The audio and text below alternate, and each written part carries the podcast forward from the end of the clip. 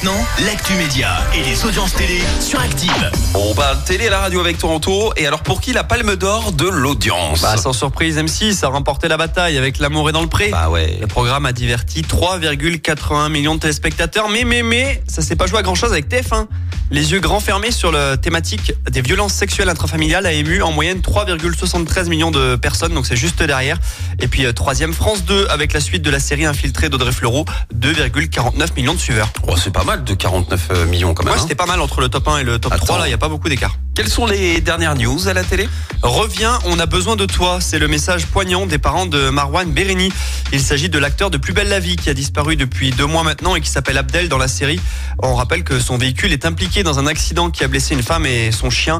Marwan, notre fils, affronte tes peurs, ont notamment écrit ses parents dans une lettre publiée par Libération.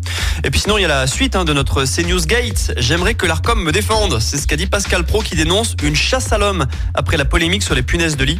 On vous en parlait déjà hier. Il a fait un parallèle entre l'immigration et les petits insectes. On verra si l'ARCOM me sanctionne pour avoir posé une simple question. A-t-il ajouté L'histoire n'est donc pas encore complètement terminée. Oh, ça risque de durer ça. Et sinon, quoi de beau à voir ce soir? Sur TF1, SWAT sur la 2 du cinéma avec En effet pour s'entendre, Alexandra L sur France 3. France 5 propose de son côté de la culture avec La bicyclette fait ça vélo Russion. Et Oh, puis le côté jeu de M6, ouais, pas mal. Maison à vendre. Euh, Je mise sur euh, soit ou maison à vendre. Allez, maison à vendre. Pff, Non, mais ça marche pas trop maison à vendre. Soit.